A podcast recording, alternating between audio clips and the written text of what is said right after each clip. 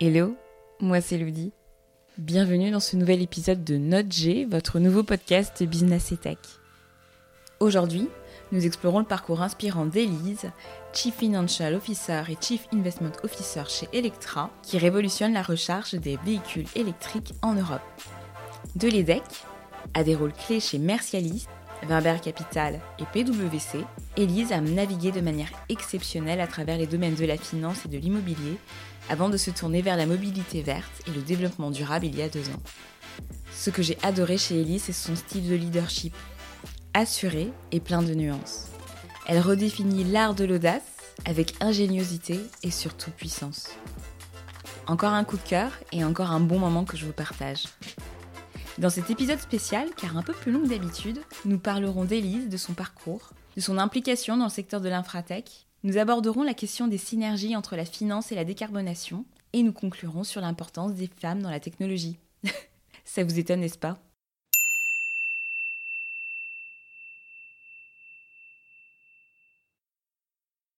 Hello Élise. Bonjour Lydie. Merci de m'accueillir. Où sommes-nous exactement? Alors, on est chez Electra, on est dans les bureaux d'Electra, au 104 rue Richelieu, Paris 2. Euh, nos bureaux qu'on occupe depuis juin cette année. Et donc, on a deux beaux plateaux avec des belles terrasses et des, bureaux euh, hyper sympas et fonctionnels avec euh, une centaine de passionnés qui, qui partagent ces espaces et dans la convivialité, la bonne humeur et l'excellence, j'ai envie de dire aussi. Je pense que je vais m'y installer. Vos locaux sont magnifiques. C'est gentil. Et surtout, on a une borne de recharge au septième étage. Et donc ça, c'est super sympa pour montrer. On a un super écran qui montre toutes nos stations. Et ça, ça a le côté aussi un peu interactif et sympa qui motive les équipes. Et ce sont des petits trucs qui sont qu'il faut pas négliger aussi dans tu vois dans l'accueil des gens, même pour les externes qui viennent voir le... les locaux. Euh, ce sont des... des petits suppléments comme ça qui font aussi le euh, l'âme du lieu. Et d'ailleurs, quel est le coût d'une borne de recharge? Une station coûte euh, un peu plus d'un demi-million d'euros. Mais une, borne en elle-même, c'est, ça dépend de la puissance, mais c'est, il faut compter jusqu'à 60 000 euros, ouais. 50, 60 000 euros une borne haute puissance. Et après, tu as des bornes un peu, un peu moins chères et un peu moins puissantes. Starting. On va parler de toi, de ton parcours et euh, de ce qui t'a mené à Electra. Ah, c'est une longue histoire. je vais essayer de faire court. Euh, mais en fait, euh, en résumé, ce sont deux choses. C'est un peu le hasard et le feeling. C'est le hasard et le feeling qui, qui m'ont amené ici. Euh, le hasard de faire un peu des études. voilà, j'étais pas trop mauvaise à l'école, donc j'ai fait une prépa dans mon lycée. Bonne ambiance, portée un peu aussi par le collectif, tu vois, déjà. la bonne ambiance, pas trop compétitive. Et j'ai bien réussi mes, concours. Je suis allée à Lille. J'ai trouvé ça plutôt sympa. Et puis j'ai atterri euh, en immobilier chez Morgan Stanley en 2008, six mois après, avant la crise financière internationale. Gros coup de massue. je venais d'arriver, j'étais pas chère, je suis restée. Et puis euh, voilà, mais super bonne ambiance encore. Évidemment, l'équipe a quand même été un peu disloquée. Et puis après, le parcours, euh, je rejoins une boîte française parce que j'ai envie d'être dans l'immobilier, dans une boîte dédiée à l'immobilier en France, au cœur des décisions. Je fais un peu d'asset management avec un projet spécial. Et puis je me retrouve euh, adjointe de la directrice financière, donc un peu Paris gagnant. Je trouve ça super sympa, je fais beaucoup de choses en un an, hyper intéressant. Mais euh, je sais pas, il manque un peu quelque chose. Je viens d'une culture un peu différente, j'avais envie de faire des deals aussi. Je pars chez PwC faire de la transaction services. J'accompagne euh, des clients sur 65 missions en 3 ans. Je m'éclate, je fais du management, pas mal de recrutement aussi pour l'équipe. Je double mmh. l'équipe euh, avec le partenaire, on les onboard, on les forme, on, change un peu aussi la, philosophie de, de l'équipe. Et euh, hyper enrichissant en termes de business développement et, et humainement, et de management. Et puis euh, je m'en vais chez mon dernier client, un family office, deux frères super brillants, très sympas. On développe un peu leur, leur structure immobilière de zéro. Et au bout d'un an et demi, voilà, je les laisse un peu euh, euh, continuer sans moi l'aventure. Et aujourd'hui, ils sont plus de 50, ils ont acquis des boîtes, ils ont fait des choses incroyables, des success stories euh, magnifiques. Et j'atterris chez Wimbert Capital, dans un environnement un peu plus régulé, cadré. Et on monte des fonds immobiliers de zéro. Voilà, l'équipe repartait de zéro aussi. Et ultra intéressant, mais moment, encore une fois, force du collectif dans la période du Covid, du confinement, marché immobilier compliqué, donc voilà, enrichissant. Et puis au bout de trois ans, j'avais fait ma partie et j'avais envie de quelque chose de plus novateur, d'un peu différent, peut-être, je disais souvent aussi beaucoup plus sur des sujets stratégiques de souveraineté énergétique. Et voilà, la rencontre s'est faite avec les, fondateurs euh, via Serena.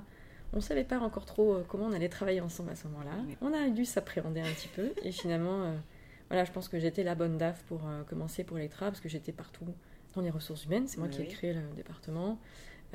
J'ai adoré faire ça, en fait. J'avais jamais vraiment trop fait. Mais aussi, évidemment, sur la finance, la partie la plus basique d'administrative et de compta. Et aussi la partie stratégique de lever des fonds, de faire des partenariats financiers, euh, d'aller chercher des labellisations, des, de la visibilité et de la communication financière. Et voilà, et je m'éclate depuis deux ans. Et je pense que ça se ressent aussi dans la passion, dans les, la passion qu'on transmet aux équipes, aux partenaires, dans les résultats qu'on a. Il y a une force du collectif incroyable. Et vraiment, c'est, une grande leçon de vie aussi pour moi, la façon dont, les fondateurs ont, ont, mené cette équipe, on construit l'équipe avec les bons choix stratégiques et vraiment une vraie bonne vision. Des choix qui s'enchaînaient, ça, va très vite, tu vois. Donc c'est pas comme si tu faisais des choix stratégiques à 5 ans, et puis tu... Non, et tous les mois, tu changes ta vision, tu changes ton organisation, tu, fais des choix et tu reviens en arrière. Donc en fait, c'est assez impressionnant, euh, la rapidité d'exécution, l'efficience de tout ça.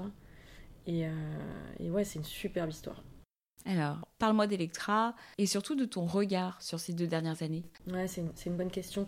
Parce qu'en fait, ça allait tellement vite. J'ai dû récemment essayer de, formaliser tout ça. C'est bien, en fait, au bout de deux ans, de se dire euh, qu'est-ce que j'ai fait? Et Tu te poses et tu remets ça à plat. Et en fait, tu arrives à mettre des mots sur des choses que tu n'avais même pas conscientisées. Pendant deux ans, tu étais la tête dans le guidon. Et euh, je me suis rendu compte qu'il y avait plusieurs étapes. Déjà, une étape où j'étais on est arrivé, on était 15-20 euh, salariés dans d'autres locaux, justement. On a pris des risques, tous comme on était, parce que bah, monter une structure euh, infratech qui va investir des millions d'euros, on n'a pas de borne pendant un an, pas de station, notre bonne volonté, notre joli sourire, fallait, fallait lever de l'argent, fallait trouver les partenaires qu'on a trouvés, on a des, des, institutionnels, il fallait croire en nous, il fallait que nous on croit en nous. Donc euh, on arrive, on n'a pas, de station, pas de bande, très peu de salariés. On a une app qui sort en décembre, quelques mois après mon arrivée. On, a, euh, une station qui arrive voilà, une station, une seule pendant six mois. J'étais toute seule. Euh, voilà. Après arrive voilà, un peu plus de, de, soutien, staff. les premières stations sortent. Les premiers partenaires se signent. On, on gagne des appels d'offres grâce à des soutiens financiers qu'on avait, qu'on n'a même pas forcément utilisé in fine, parce qu'on a grandi tellement vite que c'était même plus adapté. Euh, et puis euh, la levée de fonds arrive, donc on s'institutionnise beaucoup avec euh, nos fonds comme Euraseo, Serena qui était là dès le début.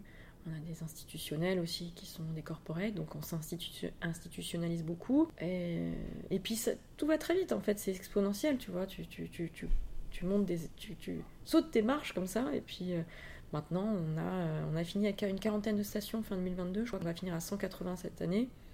Et donc, ça fait 600 euh, places de recharge. Euh, on a sécurisé euh, plusieurs centaines de millions d'euros. On continue à le faire de, jour en jour. Donc, il y a des choses qui vont être publiées dans les prochains mois. Mais voilà, on travaille là-dessus. ça prend une année à, se formaliser tout ça. Des appels d'offres gagnés avec des grands comptes dans toute l'Europe. On a 8 bureaux dans 8 pays différents. Euh, euh, dont, un à Lyon aussi en France, un euh, qui couvre en Belgique, qui couvre le Benelux maintenant. On a rajouté même les pays verts, donc je crois qu'on est à 9 pays. On vient d'ouvrir un bureau en Allemagne, on n'a pas encore trop communiqué dessus. On a ouvert un bureau en, Espagne, en Italie et, un en Suisse et en Autriche. Donc c'est voilà, assez impressionnant, je pense, en deux ans. Et même nous, on a du mal à s'en rendre compte. Et c'est pour ça que c'est important aussi de se faire un temps, un temps de pause aussi et dire comment j'ai réussi ça, qu'est-ce qu'on a fait, qu'est-ce que j'aurais fait différemment aussi? Et, là, tu arrives à formaliser quelque chose qui peut aussi, pourquoi je le fais, ce que j'essaie de transmettre aussi, c'est, ce sont des tips, des conseils. Voilà ce que j'ai fait et qui a été différenciant et qui peut être dupliqué sur d'autres business. Et ça, c'est important de le transmettre aussi cet aspect-là. Et euh, quel est le facteur clé du succès d'Electra? Qu'est-ce qui vous a permis de sortir du lot? Il y en a un en particulier qui paraît assez évident, mais on a des, concurrents qui sont dans d'autres pays et qui auraient pu envahir le marché depuis 10 ans dans toute l'Europe et qui ne l'ont pas fait, euh, peut-être justement par le manque d'audace. Et dans nos valeurs, on a la simplicité, euh, l'audace et la passion. Et je pense qu'il faut un peu d'audace pour aller chercher euh, au-delà des limites, en fait. Il faut sortir de sa zone de confort. Il y a évidemment un point très particulier qui sont les partenariats stratégiques. Et en fait, dans le partenariat stratégique, tu as évidemment des partenaires business avec des, euh, ce qu'on nous on appelle des, des euh, propriétaires fonciers chez qui on va mettre des, des, bornes, des stations, à qui on loue les emplacements et qui nous font confiance pour euh, leurs centres commerciaux, pour leurs parkings, pour leurs hôtels à travers l'Europe et aussi avec des partenaires automobiles. ce sont des prescripteurs, hein, ce sont eux qui mettent les voitures sur le marché, qui ont la data, qui ont la connectivité. Ce sont aussi des partenaires privilégiés avec qui il faut avoir euh, une relation euh, particulière parce que voilà, ils sont importants, ils sont à l'entrée du marché. Il y a les partenaires professionnels, les flottes, les loueurs, les VTC. Donc là, il y a toute une série de professionnels qui sont dans notre écosystème. Euh, voilà, à la fois les, constructeurs automobiles, ceux qui ont des flottes à électrifier, des professionnels, et les partenaires fonciers qui accueillent nos, sites. Et ensuite, un, quatrième volet qui est plus financier, qui, sont les, investisseurs potentiels, les prêteurs, les financeurs du marché, qui sont quand même déjà un petit peu au courant de ce marché de l'infrastructure euh, de, recharge électrique, qui ont potentiellement déjà eu des, investissements euh, un peu similaires ou, connexes, et qui sont prêts à investir à nos côtés avec des fonds propres ou de la dette à différents niveaux, projets ou euh, sociétés mères. Et ce sont ces investisseurs-là qui nous ont accompagnés assez tôt, qui nous ont permis de montrer qu'on avait l'assise financière suffisante pour gagner les appels d'offres. Parce qu'avoir la tech, l'infra, c'est une chose, mais si vous n'avez pas les moyens financiers de, financer ce que vous proposez de faire dans l'appel d'offres, bah, c'est foutu. Donc tout le rôle aussi de la finance, de dire tout ça c'est très beau, mais vous inquiétez pas derrière, on fera, on délivrera, on a l'argent. Et il faut trouver des partenaires qui te font confiance avant même que tu aies des stations. Ça, ça n'a pas été... Euh, simple, mais on a des super partenaires qui connaissaient le métier, qui ont cru en nous, qui ont cru au marché. Et certains sont encore à se faire une idée du marché, ce que je comprends. chacun a son aversion au risque, euh, sa vision euh, du, futur. Mais on a des super partenaires financiers et, voilà, c'est tout cet écosystème qui a fait la réussite, je pense, d'Electra. Euh, je me suis posé la question dans quelle mesure la finance peut être un allié de la décarbonation de l'économie? Bah, Pour moi, c'est assez simple. C'est que si tu veux décarboner, il faut, il y a logiquement quelque part une notion d'industrie.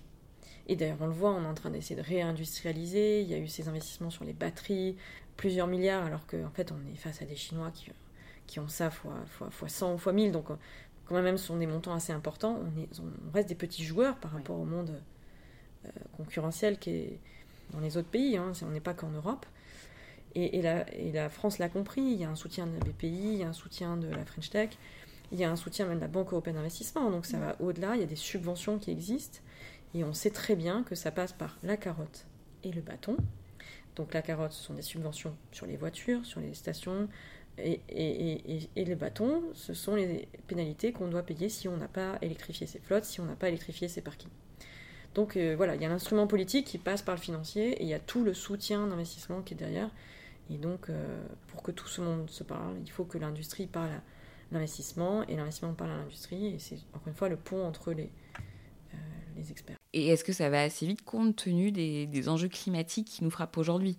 C'est évident que si, ça, ne, tenait qu'à certains et à moi, euh, j'aurais préféré qu'on commence tout ça bien avant. On a perdu du temps. Hein. On a installé des stations et des bornes qui ont été ôtées.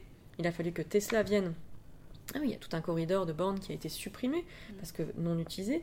Il a fallu que Tesla arrive avec sa vision américaine, euh, sa vision du produit, euh, qu'ils fassent une voiture qui fasse rêver, euh, qu'ils installent des, stations qui fonctionnent pour qu'on se dise que c'était possible de voir l'électrique. Et là, il a fallu que tous les, constructeurs changent de paradigme et ça a pris du temps. Et après, il y a le côté industriel, c'est tu changes pas une, un business model d'une société industrielle en deux ans. Il te faut 5 ans, 10 ans pour changer ces usines, pour amortir, etc.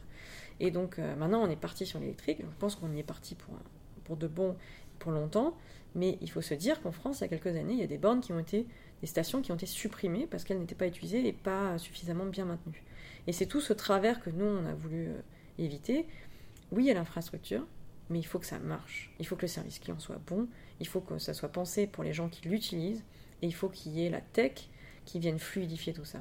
On ne peut pas juste poser des bornes et se dire ça va marcher, ça, fonctionne. Et les gens ne veulent pas acheter de l'électrique s'ils se disent que ça va pas fonctionner. Et aujourd'hui, je pense qu'on a un taux de bornes par rapport au nombre de véhicules électriques qui est bon, qui on a rattrapé le retard. L'État, je pense, a bien fait cette histoire de carottes et de bâtons.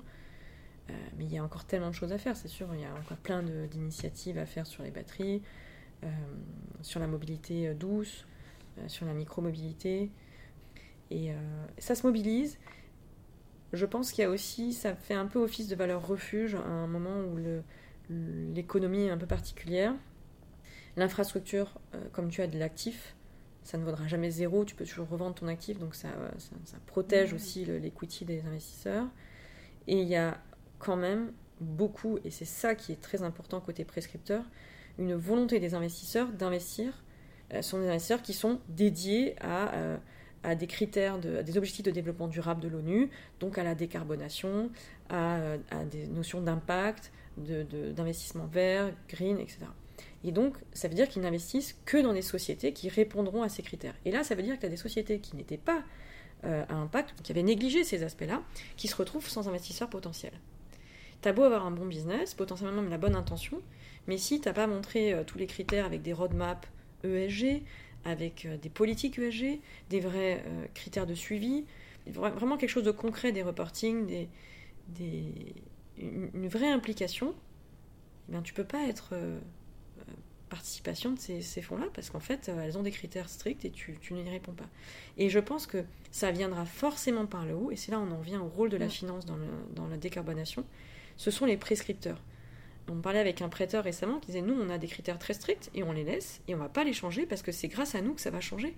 Et j'ai trouvé ça génial. Oui, non, c'est pas juste euh, un label green que je mets sur mon fonds de dette. Non, je pense vraiment que mon fonds il va pouvoir faire changer euh, des façons de faire, des politiques mm. et euh, insuffler quelque chose de nouveau. Et je trouve ça mais génial. Moi, je t'ai connu via une intervention que tu as faite pour Sista.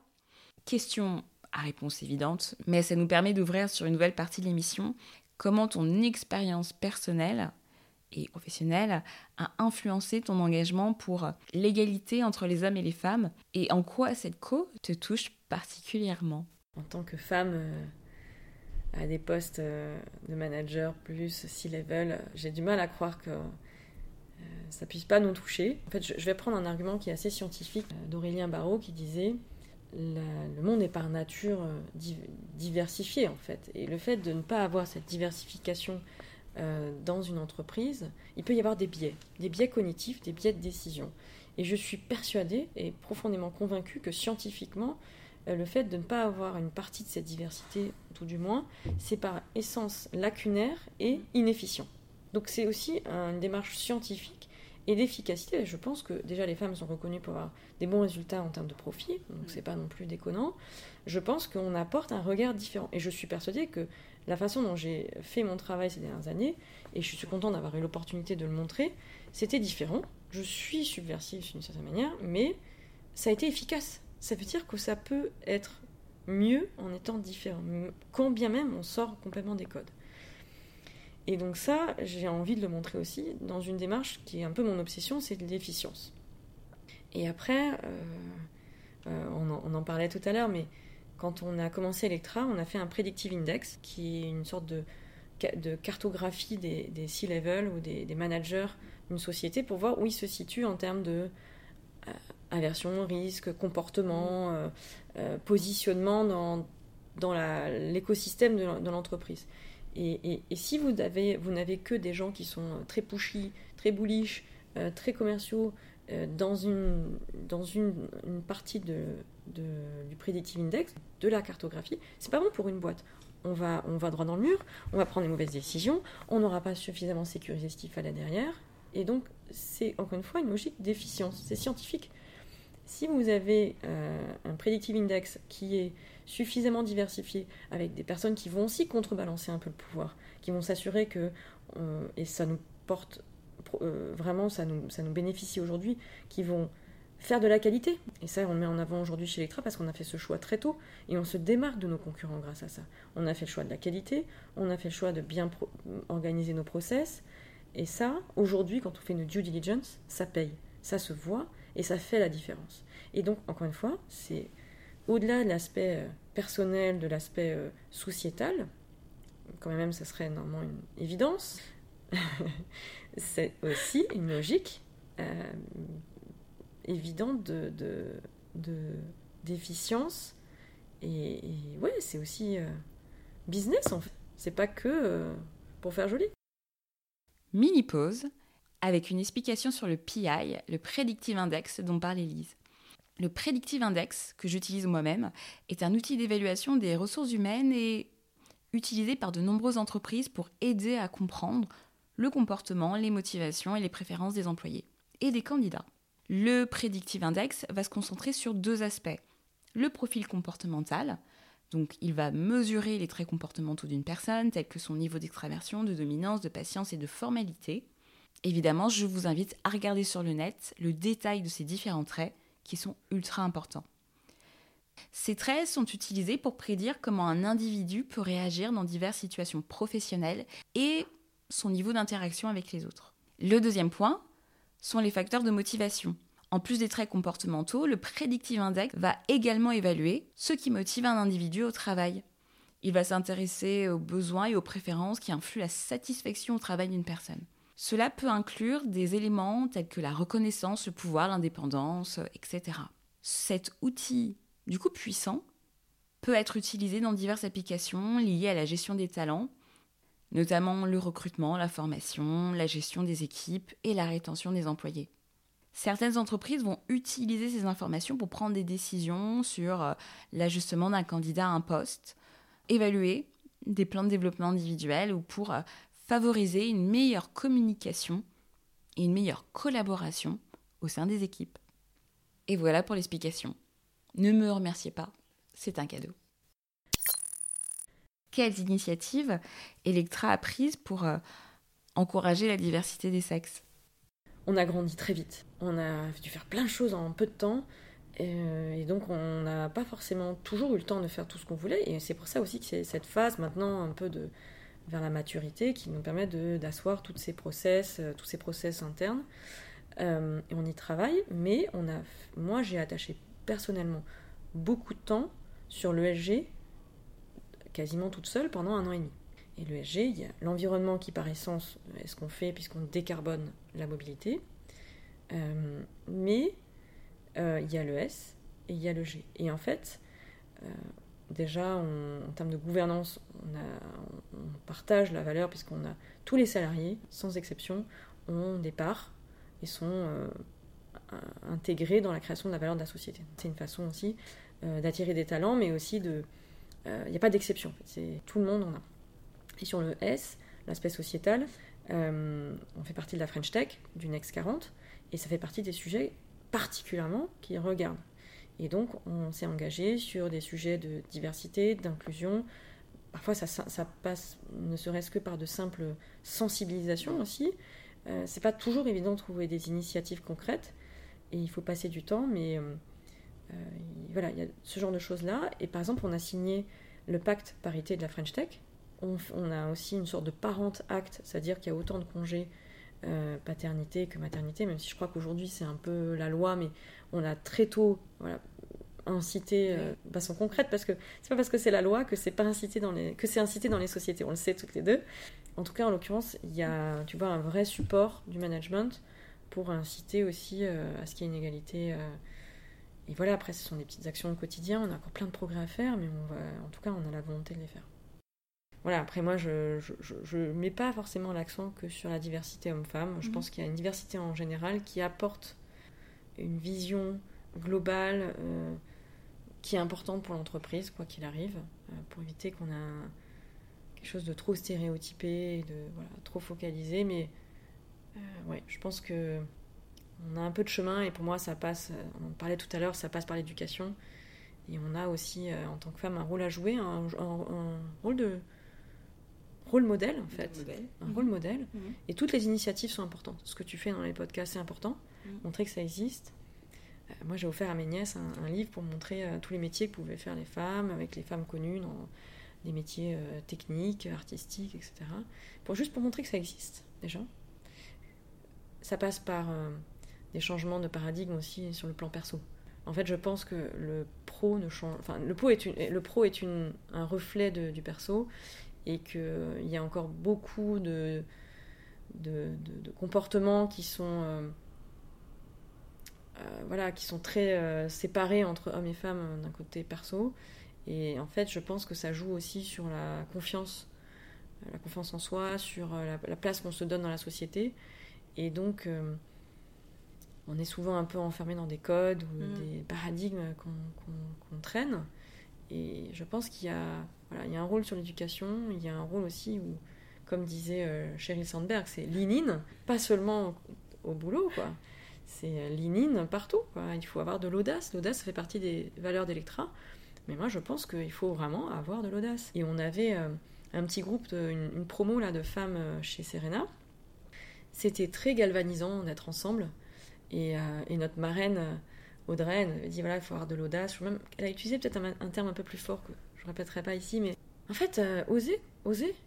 Faut oser, faut, faut, faut savoir où on en a vie, il faut arrêter de s'auto-flageller, il faut, faut y aller, quoi. Il faut, faut foncer, il faut se donner les moyens de faire ce qu'on a envie de faire, il faut, faut assumer ses choix, c'est pas grave, on a le droit d'être carriériste, on a le droit de faire des choix qui sont différents, on a le droit d'être aussi un peu auto-centré parfois, de suivre ses rêves. Mhm. Et c'est valable dans la vie perso, il faut lâcher prise. Euh, et, ça changera aussi sur le, sur le pro, parce que ça inspirera de, de nouvelles générations, et, euh, elles arrivent, elles arrivent. Donc je, suis confiante. Mais je veux vraiment pas en faire un point, parce que je pense que moi, je veux m'imposer par euh, ma compétence, mon excellence, ma capacité à délivrer, mon efficience, et pas... voilà, c'est ça qui doit primer, et... et il faut pas, je pense, en faire trop un point non plus, parce qu'en fait, faut, faut se démarquer autrement que. Voilà. euh, Christine Lagarde, que j'admire beaucoup, dira qu'en fait, sans passer par la, les quotas, on n'y arrivera pas. Effectivement, c'est un, bon point. C'est un, bon point. ça, a permis de d'avoir plus d'égalité dans, dans, le secteur traditionnel, donc c'est que ça a fonctionné, hein, c'est tant mieux. Euh, la tech euh, et les startups sont ont une moins bonne diversité que le monde traditionnel, donc c'est qu'effectivement, elles ne sont pas soumises à ces quotas donc, euh, ou à cette discrimination positive. Donc peut-être que ça va aider à terme, en mettant euh, des critères, des labels, euh, ça va aider un peu à remonter tout ça. Mais je ne veux pas en faire un point, mais je pense qu'on ne va pas y couper. C'est un peu comme la décarbonation, c'est la carotte et le bâton. Et en fait, ça va beaucoup plus vite quand c'est comme ça. maintenant, moi je trouve que c'est difficile parfois de trouver des, des talents féminins les, les, RH, les recruteurs me disaient que c'était pas les femmes postulaient plus tard dans le process. On a d'abord des hommes qui postulent et après des femmes. Ça veut dire que les process, il faut euh, pouvoir attendre plus longtemps que euh, peut-être les femmes se décident à postuler à, l'offre. C'est bizarre, je ne m'attendais pas du tout à ça, mais... Alors il y a une statistique dont on entend souvent parler. Les hommes postuleraient à une annonce lorsqu'ils répondraient à 60% des critères, tandis que les femmes à 100% d'entre elles. Cette euh, statistique provient d'un rapport euh, d'HP aux États-Unis. Ça a été repris euh, dans un article de, de l'Harvard Business Review il y a 10 ans. des livres en parlent, notamment Sheryl Sandberg. Elle en a parlé dans son livre En avant toute. Évidemment, il faudrait reproduire l'enquête au niveau européen, si c'est possible. mais ça démontrerait qu'un certain groupe de femmes manquerait de confiance en elles, notamment lorsqu'elles ne cocheraient pas toutes les cases. Ce qui crée un fossé déjà entre les femmes qui postulent et les hommes qui postulent. Alors qu'est-ce que ça va demander aux recruteurs? Euh, Pour avoir travaillé côté entreprise, basiquement, c'est un travail autour des annonces. Évidemment, je tiens à rappeler qu'il est totalement interdit d'indiquer qu'un emploi est préférablement ou exclusivement réservé aux femmes. Hein. je rappelle quand même, on ne sait jamais. Ensuite, Ensuite, travailler sur le champ lexical, travailler sur les adjectifs. Euh, Welcome to the Jungle a d'ailleurs fait un super article euh, qui reprend énormément de points. Mais en tout cas, tout, ce que je dis, c'est le basique du basique. ça, prouve quand même que déjà il faut, faut se projeter. Donc cette ceinture, on en revient sur il faut savoir que ça existe, il faut s'identifier, il faut dire que c'est possible. Ça veut dire qu'il faut aussi que tu sois sereine euh, en te disant que ta carrière, euh, tu vois, d'un point de vue perso, il faut te dire que ta carrière, elle est importante et que si ça demande du temps de changer de poste, euh, de rentrer dans un poste à responsabilité, tu peux le faire et tu as les moyens d'un point de vue perso de le faire. Donc ça passe, encore une fois, par le perso pour permettre aux femmes de s'identifier et de se projeter dans ces postes-là. Après, il faut qu'elles osent, en effet, postuler. Et c'est extrêmement important ce que tu dis. Et ça veut dire qu'on doit être les premières aussi à avoir cette audace, on y revient, de se défendre, de dire euh, j'ai fait des trucs incroyables, voilà, euh, voilà mon, tableau de chasse, euh, et en plus j'ai les moyens, j'ai le potentiel de faire plus. On est là pour montrer aussi ce qu'on sait faire, mais faire savoir ce qu'on sait faire. Est-ce qu'au final on n'est pas notre propre limite? Parce qu'il y a plein de choses comme ça dans ma vie où j'ai vécu en disant tu, oses pas forcément en parler en te disant que tu fais une projection de ce que les gens vont dire. Puis en fait, au final, une fois que tu l'assumes, bah, en fait, bah, c'est là, et mm. ça se passe très bien. C'est la façon aussi dont tu le, dont tu le transparais. Mm. Pourquoi? En fait, c'est pas forcément mal vu. Au contraire, ça peut être inspirant, ça peut être, euh, ça peut être audacieux, ça peut être, euh, ouais, c'est, c'est pas forcément négatif, mais c'est vraiment un mindset à switcher chez les femmes. Et c'est, ce passe par de petites phrases au quotidien et je pense que voilà, on a aussi un rôle aussi d'entraide, de sororité, qui n'est pas toujours évidente à trouver, mais de sororité, de dire voilà, euh, des petites phrases auxquelles nous on est sensible et qu'on va percevoir, en tout cas entre femmes, à dire non, tu es forte, euh, tu sais ce que tu veux, euh, tu as les moyens. Et je pense que voilà, ça passe aussi par le collectif et, et des initiatives comme a fait, a fait Serena sur le collectif féminin je disais que c'était galvanisant, mais vraiment, on avait un espace de confiance dans lequel on pouvait parler. Mais à la fin, on sortait en mode euh, ouais, on est des gagnantes, on est des. On est un peu des guerrières aussi, euh, on y va, et puis surtout, on est, des, on est juste déjà de bonnes professionnelles. Ça, c'est la première chose. Et le reste, ça doit suivre, ça doit pas être un problème. Euh, voilà. Il faut d'abord mettre en avant, je pense, le côté professionnel. Après, je crois que c'est Simone Veil qui disait on aura l'égalité le jour où il y aura des femmes incompétentes euh, au pouvoir. Donc en vrai, la vraie égalité, c'est le jour aussi euh, où les femmes euh, bonnes et moins bonnes auront des places de responsabilité, malheureusement. Le reste, ça suivra, et puis un jour, on, y arrivera. Call ended. Qu'est-ce qu'on peut te souhaiter pour les temps à venir? C'est ça, c'est une question que je ne me suis pas posée d'ailleurs. Donc, écoute, j'ai envie de dire, euh, continuer à réaliser nos, rêves. C'est marrant parce que en mathématiques existentielles, donc les maths liées à l'art, que j'aime beaucoup, beaucoup les maths et j'aime beaucoup l'art, donc là, une, discipline qui lie un peu les deux et qui explique que le bonheur, c'est quand tu réduis l'écart entre ta vie rêvée et ta vie réelle. Mm. Donc, euh, tes rêves, ils peuvent être complètement fous. si tu les atteins, c'est génial, mais si tu les atteins pas du tout, ton malheur est grand, puisqu'en fait l'écart entre ta vie rêvée et ta vie réelle est très grand. Donc il faut avoir euh, des rêves pour toujours, toujours se tirer vers le haut. Il faut essayer de les atteindre sans mettre des rêves impossibles, parce que là on est malheureux toute sa vie. Et puis parfois il faut changer de rêve. Moi finalement, c'est un peu ce qui a fait l'intensité de ma vie, c'est que j'avais un objectif, je l'atteignais, et puis je changeais d'objectif. Et donc euh, ça te permet d'avoir tout le temps un élan, une émulation un peu particulière. Et je pense que chez les trains, on s'est mis des barrières, euh, pardon, pas des barrières justement, des barres très très haut, et on a poussé les barrières. Et j'aimerais qu'on continue à le faire, euh, peut-être à un rythme un peu différent, parce que là c'était deux ans assez intenses, mais je pense que 2024 c'est une année un peu charnière, où on va consolider encore plus, vraiment euh, asseoir la structure en Europe. Voilà, je pense qu'on va viser encore de, gros objectifs, de grands objectifs. J'en parlais tout à l'heure avec des, sujets assez stratégiques et qu'on continue à rêver, qu'on continue à pousser les, barrières et, les barres et que euh, on fasse ça toujours dans la bienveillance et la bonne humeur qu'on se connaît. Et moi, je mets un point d'orgue à mettre beaucoup d'humour dans, notre travail. On fait des choses assez euh, intenses avec du, de un stress quand même d'une manière ou d'une autre. En tout cas, de la responsabilité.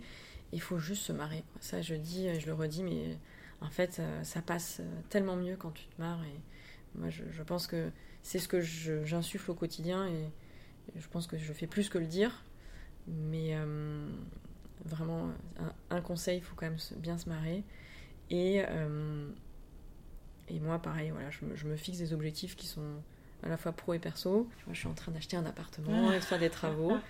et bien, j'ai envie que ça fonctionne et d'être bien bien confortablement installé et peut-être un jour comme toi, être entre Paris et, une autre ville euh, en France, ça, ça peut être un objectif aussi un jour euh, qui me plairait bien et en fait surtout continuer à transmettre.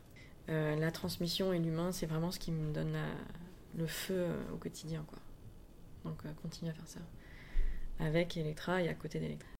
Merci beaucoup Elise en tout cas, c'était vraiment chouette. Merci, à toi pour, ce moment, cette petite bulle de, un peu de fraîcheur et, de, réflexion qu'on n'a pas forcément l'occasion de, faire souvent. Donc euh, merci, bravo à toi pour tout ce que tu fais. Merci Elise. Ainsi s'achève cet épisode de Note G. Je souhaite remercier mon invité et surtout un grand merci à vous pour votre écoute. Évidemment, si vous avez aimé l'épisode, n'hésitez surtout pas à le partager sur vos réseaux et surtout à me laisser de gentils commentaires et les 5 magnifiques étoiles que vous connaissez. Vous pouvez également me laisser vos avis et surtout me partager vos idées d'invités. J'en ai besoin. Sur l'Instagram de l'émission, c'est notg-podcast. On se retrouve très vite pour un nouvel épisode. Ciao